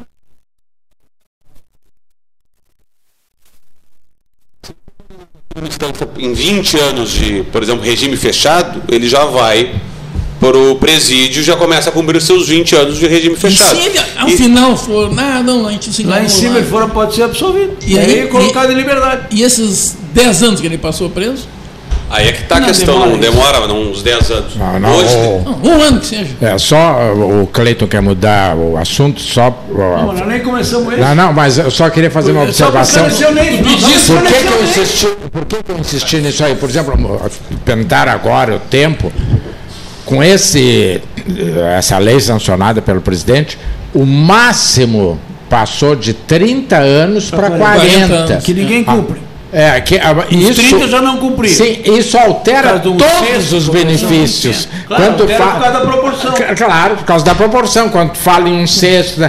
Então, eh, essa. eh, Alguns, até o que eu não acredito, né, Daniel? Eh, Porque isso vinha, já, já tinha sido aprovado pela Câmara. Ele, eh, o- o- alguns dizem que foi feito por maldade na véspera do Natal para passar desapercebido. Eu não acredito, acho uma bobagem, até porque os advogados estão atentos e, e- e os, e os eh, com- eh, que cometem ilícitos sabem muito bem que agora não calcula. Daí porque muita gente diz assim, ah, mas o que, que adianta condenar a 100 anos? Adianta por quê? Porque todos os benefícios vão ser calculados sobre 100 Quanto anos. mais dura a pena, mais trabalho para o advogado. O advogado Não não, é? pode ser Então- contra isso. Mais ele cobra? Mas ele ganha. Mais ele cobra? Tem mais tempo. Tem mais tempo para lutar pelo Vamos não ser hipócritas.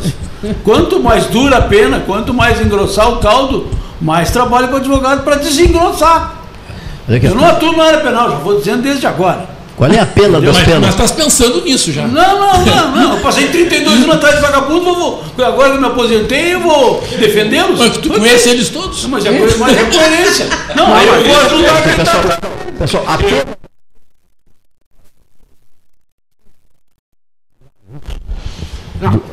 Uma delas, Uma porque o delas, Sérgio né? Cabral Na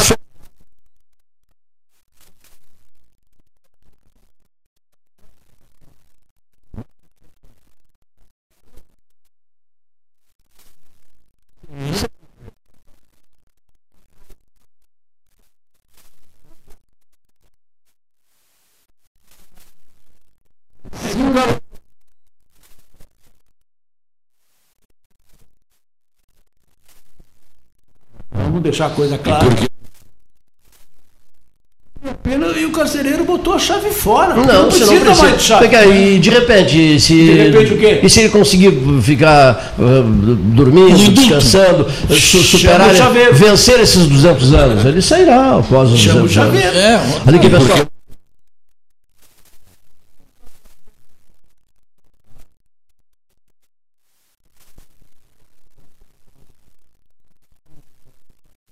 Um amigo muito e de muitos de vocês, Érico Ribeiro, aniversariando hoje. Aniversário Né? hoje. Aniversário do Érico Parabéns, hoje, parabéns. hoje dia. E a Fátima não vai nos oferecer nada? Nada mesmo. Nada? É, Nada, é, nem assim, uma o- champanhezinha? Assim, Se manifestou até agora. 27 hoje. Daqui em diante é em 27. cima do laço. Eu não aceito convite de última hora. Olha só. Só para enterro. Eu não aceito convite de última hora. né?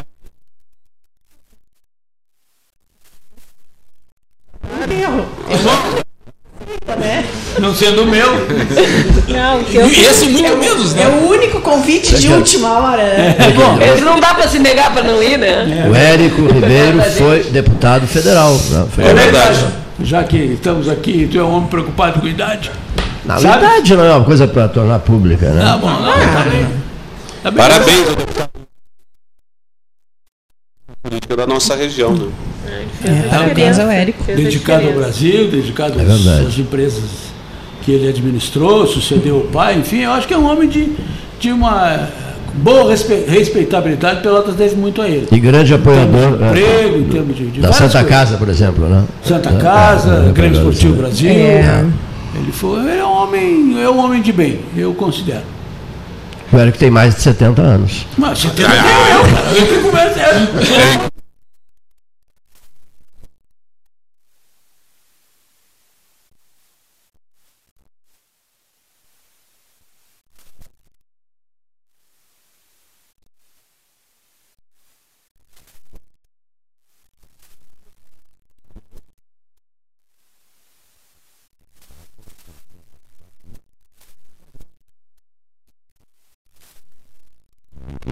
Então, isso-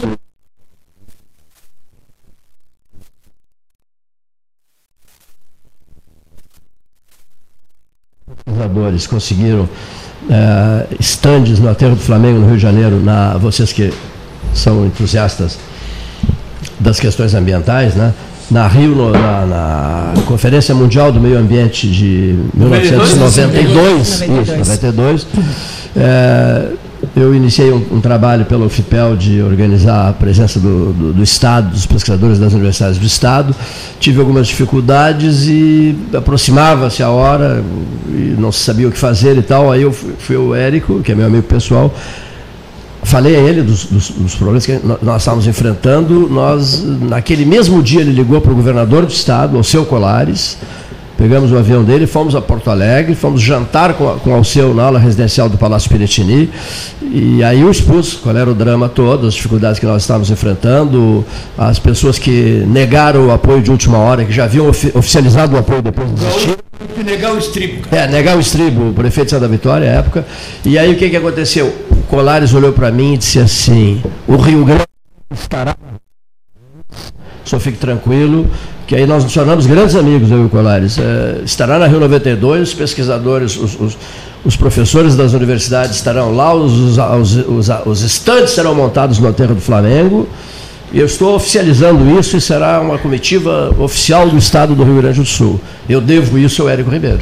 Né? Eu devo isso ao Érico Ribeiro. E sabe quem que viajou para lá para ajudar na a montagem daquilo tudo lá? Uma secretária dele, do governador, ao seu Colares, designada por ele, de nome Dilma Rousseff. É, e milagre Cleiton Organizou não, alguma coisa?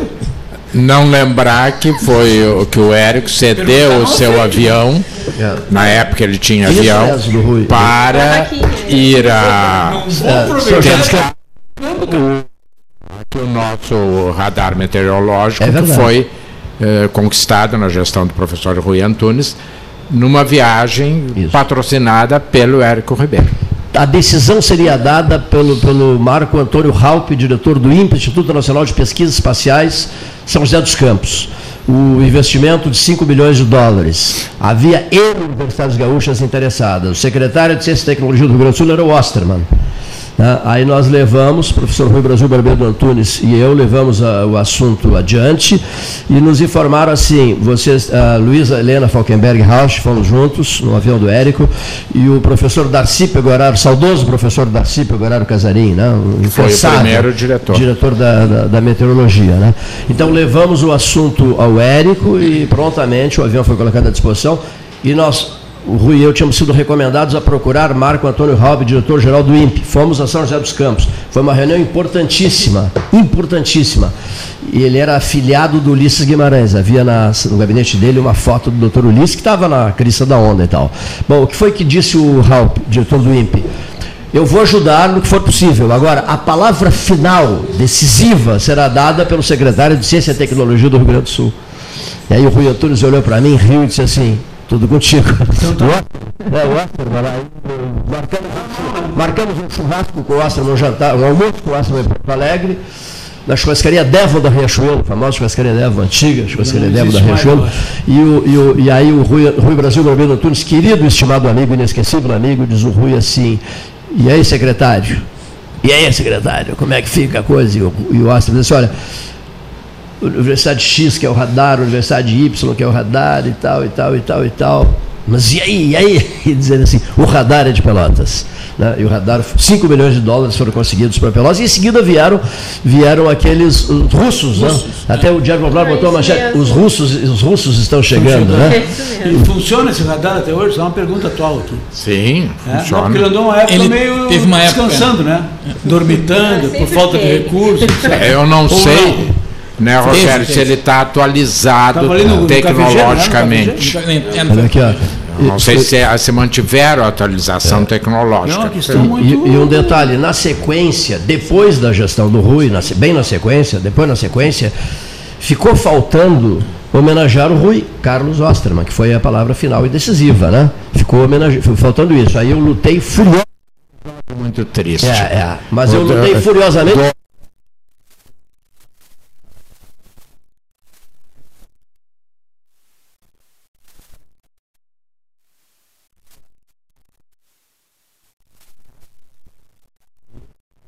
Foi uma palestra dele na Faculdade de Direito, é outra coisa. Ah. Né? Quando o professor, o professor. Vai contar. Não, não vou contar. Isso é outro momento.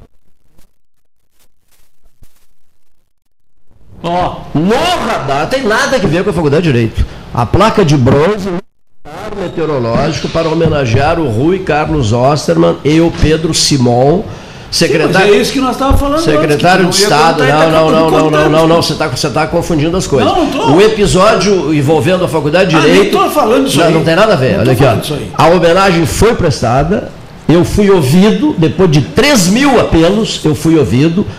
Foi uma belíssima homenagem ao Rui Carlos concederam. e ao Pedro Simon, que garantiram os 5 milhões de dólares. A homenagem foi sim prestada. Graças a Deus foi prestada. E eu saí aliviado do Não em porque quase entrei em parafuso, porque falava, falava, falava e falava com paredes. Eu detesto falar com as paredes. E fui atendido e a homenagem foi prestada no momento correto. Então, como foi dito por vários de vocês aqui, o deputado federal Érico Ribeiro, grande amigo meu, o Érico, e vários de vocês deram depoimentos, né?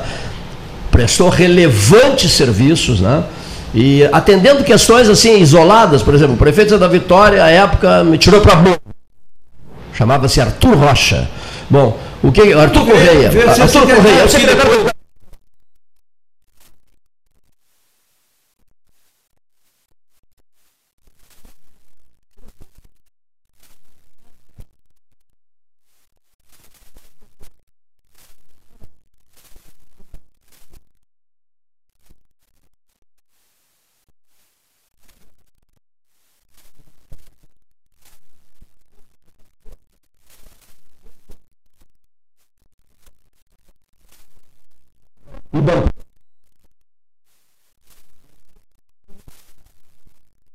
O Ney sabe, eu vou- não vou ficar citando aqui, porque seria, o- o- o- o- os grandes pe- pe- pesquisadores do Da Rio Grande do Sul, das universidades gaúchas, foram todos para o Rio de Janeiro. Todos eles para o Rio de Janeiro.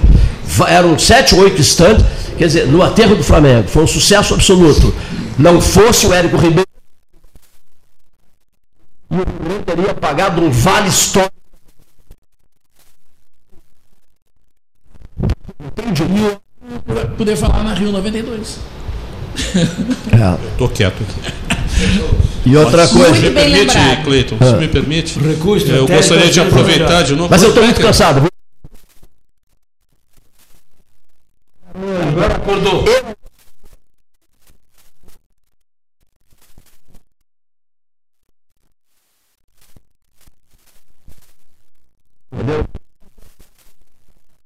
Porque As pessoas têm que tirar fora.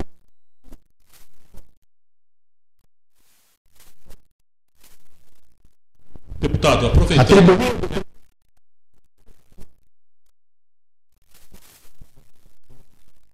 Mas só subir na tribuna. Tem sido assim, né? Tem sido assim. E, e sempre será assim. Debate livre, opinião independente. Gente que me processou já pediu para vir aqui. E foi recebida com todas as honras. Fui processado e recebi quem me processou. Isso é o 13. Agora, até quando? Eu ando muito cansado. Por isso eu tenho falado pouco. Cada vez vou falar menos. E por isso, Rogério, eu tenho falado muito a Também, pedido também. dele. Não, não, não, todos vocês, olha aqui, ó. Eu não, gosto quando a casa, Daniel, tá cheia, tá, tá, tá com 7, 8, 10, 12 pessoas. Às vezes fico constrangido. Por exemplo, meu estimado amigo Júlio César Schwartz de Oliveira, o vozeirão do Rio Grande, quase não falou hoje. E nós vivemos uns momentos muito bonitos, por exemplo, lá na Varig, aquela cerimônia da Varig. Aquilo foi inesquecível para mim. O último grande banquete da Varig na Fundação Rubem Berta, em Porto Alegre. Quantos anos aquela, aquela festa? Foi em 97. Aquilo foi em 97, né? Isso foi os 60 ou 70 anos da Varig. O último, a última grande festa da Varig, o que, que nós estávamos organizando? Isso mesmo, 97. Nós estávamos organizando, o, não, nem sei se as universidades se deram conta da- do tamanho que isso teve, as universidades da Zona Sul, não sei se se deram conta, mas nós estávamos organizando o, o Luso Grande do Sul Brasil 500 anos. E naquela noite, Júlio César Schwantes de Oliveira era o mestre de cerimônias, uma cerimônia belíssima, brilhou intensamente. Naquela noite eu tive o privilégio de, a convite do Fernando Pinto, presidente da Varig, eu e o Rasolino sentamos com o Brizola, na, na- na mesa principal da- da- do evento. Né? E tive a oportunidade de conversar muito com o Brizola, que o Neif tanto aprecia, e tive a oportunidade, junto com o é Rasolino, naquela ocasião, de convencer o presidente da Varig, um gaúcho com pais bagienses e avó pelotense, isso, isso pesou muito, pais bagienses e avó pelotense, convencemos o Fernando Souza Pinto, primo do Paulo Brossar, nós o convencemos a patrocinar o projeto Luso Grande do Sul, Brasil 500 anos. Foi um negócio, uma iniciativa maravilhosa. O Rasolim foi incansável nessa, nessa luta. Eu criei o repórter do descobrimento na Rádio Gaúcha, que entrava no ar todos os dias em várias edições diárias, e a, e a, e a Varig patrocinou, e portanto o projeto foi levado para o sul da China, foi levado para os países de língua portuguesa, foi levado para meio, meio, meio mundo aí. E foi um momento importante, eu não sei se as universidades do sul do Rio Grande todas se deram conta da grandiosidade daquele evento e do, e do que representou a aproximação, por exemplo, com o reitor de Aveiro, que logo ali viria a ser o ministro da Educação de Portugal, o professor Júlio Pedrosa. Né? E o, o primeiro-ministro, a, a- quem ele havia servido como ministro da Educação, é hoje o secretário-geral da ONU, Antônio Guterres. né? E, o- e o FIPEL, o CEPEL, o FURG estiveram todas inteiramente envolvidas nesse esforço de inúmeras pessoas que tinham uma- um só objetivo: valorizar, engrandecer a cidade de Pelotas, a cidade do Rio Grande, cidades portuguesas, berços negros, cidades que, com irmandades, eh, eh, eh, com cidades portuguesas como Águida e Aveiro, etc, etc, etc. Deu, deu. Também chega, né? Só título de registro, só título de registro. Tenho me esforçado muito para inventar eventos e acontecimentos e coisas de, de, de importância regional, mas ando muito cansado. Muitíssimo cansado e muitíssimo decepcionado muitíssimo decepcionado com dezenas de pessoas, dezenas e dezenas e dezenas de pessoas que, ao longo de suas vidas inteiras, ao longo de suas vidas inteiras, né, estiveram convivendo intensamente comigo. Era isso. Digo alguma coisa para depois nós encaminharmos o Só encerramento. posso dizer uma coisa, tamo Pode, junto. Hein? Só posso dizer uma coisa, tamo junto na decepção. Cleiton, me permite? Não, que não é fácil fazer. Não é fácil fazer. Você elogia uma pessoa hoje, aplausos. Você no outro dia critica uma pessoa, a crítica é com, com, com elevação, com, com, espírito público. A crítica que diz, ou diria no olho da pessoa ou no microfone. É a mesma coisa. Aqui. E, a- e a- e a- e as reações são surpreendentes. tá? Isso me, me, me incomoda. lamentável, me incomoda uma barbaridade as reações. Eu estou sempre de peito aberto aqui, mas vocês acham que eu estou querendo o quê? Com 42 anos. O que, que eu posso querer com 42 anos aqui diante desse microfone, a não ser continuar fazendo o debate, discutindo as questões de Pelotas da Zona Sul? O que mais eu poderia querer? Agora eu tenho que ser eh, fiscalizado nas minhas falas? Ah, faça-me o favor. Faça-me o favor. Nós estamos aqui de peito aberto. Entra aqui todo mundo, toda cor partidária entra aqui. Todo mundo vem aqui e desabafa e ataca o A, o B e o C. Você quer que sai na rua depois, Daniel Treziak? Foi o Cleiton.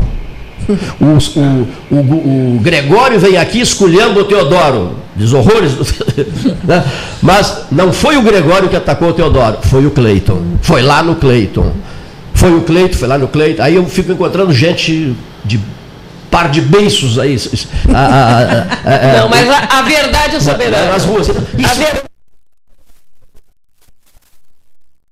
Larga isso, para com isso. Está tá cansado, não está? Tá cansado. As incompreensões me incomodam muito, sabe por quê? O nosso esforço tem sido gigantesco. Todo mundo sabe, não é novidade nenhuma.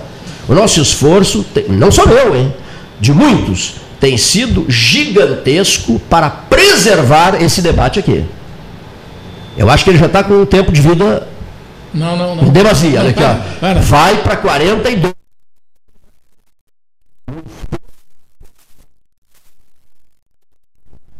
A tribuna está aqui. Está aqui. Uou, o que, que o Cleiton está pretendendo com esse debate? Eu ouvi muito isso nos primeiros anos do 13 Horas. O que é que ele está pretendendo? Qual é a jogada? O que, que ele quer com isso? Não quero nada. Começou em função dos papas. Até faço a brincadeira. Você já viu dois papas, Cleiton? Não, dois não, já vi três. Né? Eu, eu, eu, não, vi, não vi dois papas o filme, eu vi três papas. Paulo VI, João Paulo I, João Paulo II, entre 6 de agosto de 78 e 16 de outubro, a data da eleição do João Paulo II. Então, eu ainda estou nos três papas. Mas por que a preocupação com os três papas? Porque, em função desses três papas, das transmissões que eu inventei, em função dessas transmissões, foi criado esse debate aqui. Por isso a Basílica aqui atrás, o póster da Basílica. Poderia ser, me perguntavam, várias pessoas à época, o Neif é testemunha disso, o Varoto também. Mas e por que não a Catedral Metropolitana de Pelotas aqui atrás? Não, a Catedral Metropolitana, Rogério Teixeira Brodbeck, não, porque o 13, em função dos três papas de 1978, foi inventado por mim dentro da Basílica de São Pedro, lá em Roma. Por isso a foto da Basílica aqui. No, no, no, episódio Três Papas, nós inventamos Daqui a, 13 horas até lá. cresce aquela expressão, todos os caminhos levam a Roma, né? É. então é isso, olha aqui, ó.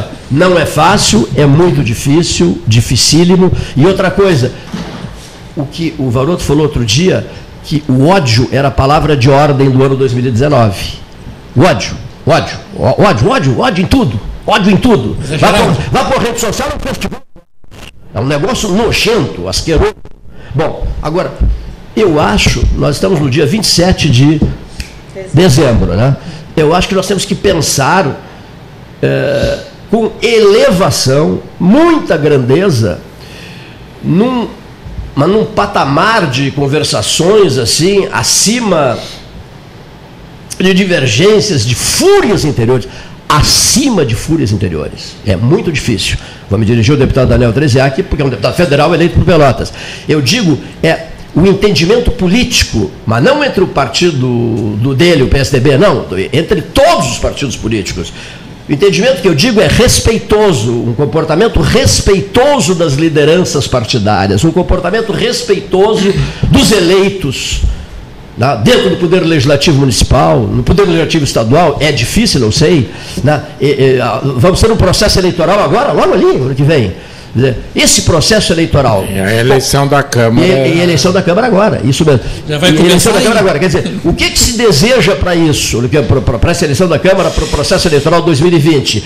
Que Pelotas tem problemas, todo, todos os municípios têm problemas, enfim, mas que houvesse um, uma elevação de, de, de espírito, que as pessoas se comportassem com grandeza que o, ele, que o eleitorado se sentisse, qualquer cidadão, de qualquer, qualquer que seja a cor partidária, se sentissem valorizados. Puxa vida, mas a conversa tem sido elevada, os políticos mudaram, é difícil querer que mude de uma hora para outra, né, Varoto? Mas a, a, nós todos esperamos isso, quer dizer, a gente já fez debates maravilhosos aqui, em períodos eleitorais, e houve um outro período eleitoral onde eles foram muito pesados, terrivelmente pesados. Mas então esse é o desejo, né? Se o ódio norteou 2019 em toda parte, por todos os lugares, e é um fato, não, não, não há como negar isso, né? Pode ver que se eu começar uma conversa numa rede social, termina numa briga violenta, desnecessária, um desgaste profundo, eu estou fora. Eu estou me poupando. Que todos em 2020 também se poupassem um pouco, né? procurando achar saídas para as crises e para os problemas, sem que a palavra fúria fosse é, capaz de balizar todas essas tratativas do dia a dia, no rádio, na televisão, no jornal, nas redes sociais, as terríveis redes sociais, esse WhatsApp que inferniza a vida das pessoas, porque ao mesmo tempo em que ele é de uma utilidade extraordinária, o que, que acontece com esse WhatsApp, doutor Júlio César? Acontece que ele te, te mandam 3.612 vídeos e 8.400 mensagens, você não tem tempo para mais nada. Se você se dedicar ao WhatsApp, você não faz mais nada. Não fala com a família, não fala com os amigos, não fala com mais ninguém. Briga com a metade? Briga com a metade. Né? Mas enfim, não, já, já vamos concluir. O que, que, ele quer dizer com aquele sinal lá? Então, Cleiton, que, que, em 2020. É para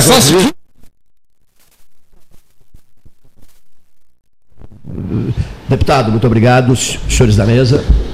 Obrigado, Cleiton, a todos da mesa.